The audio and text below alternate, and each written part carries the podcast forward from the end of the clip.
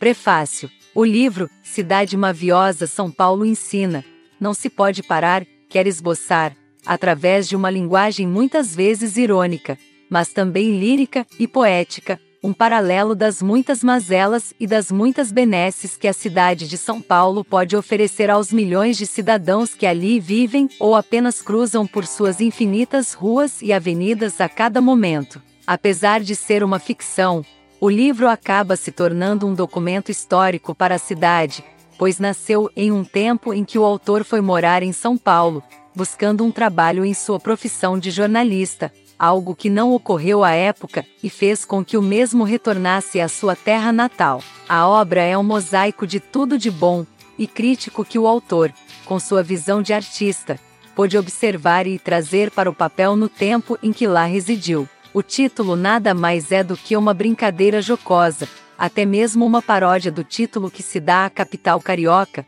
Rio de Janeiro, de cidade maravilhosa, e cidade maviosa São Paulo ensina, não se pode parar, quer significar leveza, maleabilidade, pois a palavra maviosa expressa isso mesmo.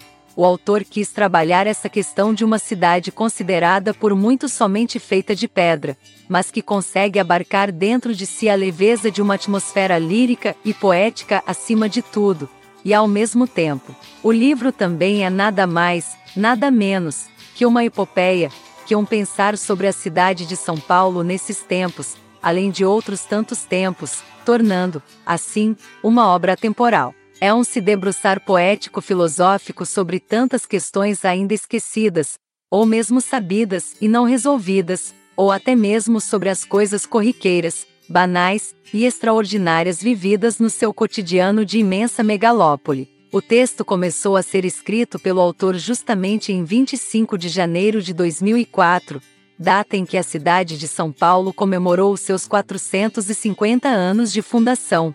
25 de janeiro é o dia que a Igreja Católica comemora o dia da conversão do apóstolo São Paulo, daí o porquê a cidade fundada nesse dia levar o seu nome, terminando a respectiva obra em 25 de março de 2010. A 25 de março é o nome de uma rua de São Paulo das mais famosas, e um dos centros de economia popular mais movimentado e procurado durante todo o ano na cidade, e por gente de todos os estados brasileiros. A obra poderia ser resumida como um texto do gênero poesia acima de tudo, de grande sensibilidade literária, mas também um texto no gênero crônica, podendo, às vezes, definir-se como histórico, e com uma certa dose de teor profético. E se há personagens nessa obra, é a própria cidade de São Paulo, que se vê às voltas de tudo o que tem de grandiosidade, seja para benefício ou prejuízo daqueles que se achegam até ela,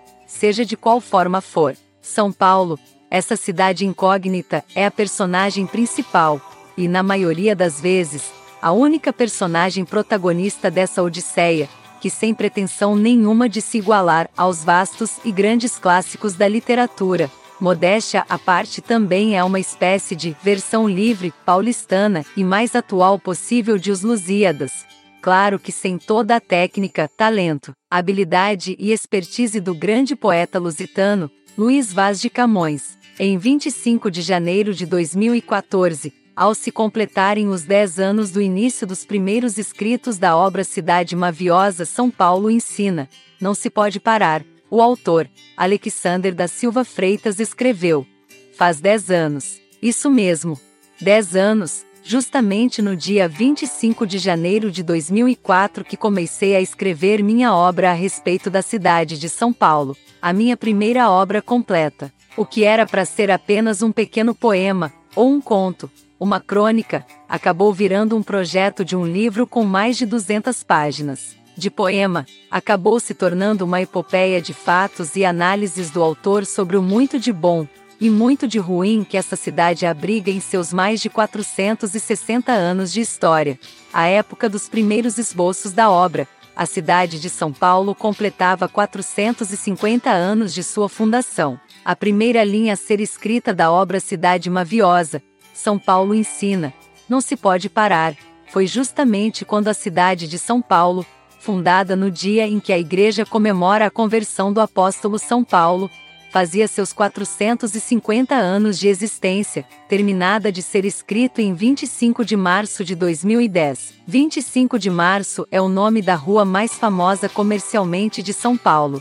Foram seis anos para esse projeto ficar pronto. Agradeço a Deus por tão simples, mas verdadeiro feito, mesmo que ninguém venha saber da tal obra ou nem venha lê-la, só pelo fato de ter sido um trabalho tão difícil em seu começo meio e fim, e depois de tudo, chegar a um final, além de já estar devidamente registrada na FDN, Fundação Biblioteca Nacional, com sede na cidade do Rio de Janeiro, já enche o coração de satisfação e imensa alegria pelo dever cumprido. Obrigado, Deus, por essa vitória significativa em minha vida. Toda honra, glória e poder unicamente a Ti, Senhor. Amém. Agradeço-te imensamente por tudo o que me proporcionais. E ainda escreveu nessa mesma data, 25 de janeiro de 2014, altamente dramático.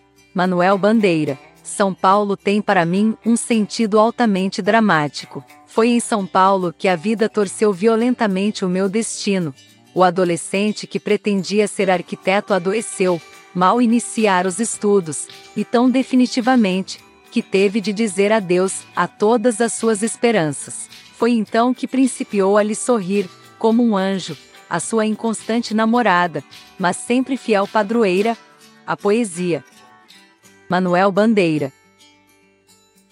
Parabéns, São Paulo, pelos seus 460 anos, cidade que inspirou tantas poesias, até uma obra completa sobre ti. Terra da garoa, terra da neblina, terra de tudo e nada ao mesmo tempo. Sou paulista, não sou paulistano, mas minhas reverências a essa cidade enigma que completa seus 460 anos de fundação, justo no dia que se celebra a conversão do apóstolo Paulo. Parabéns São Paulo. Alexander Freitas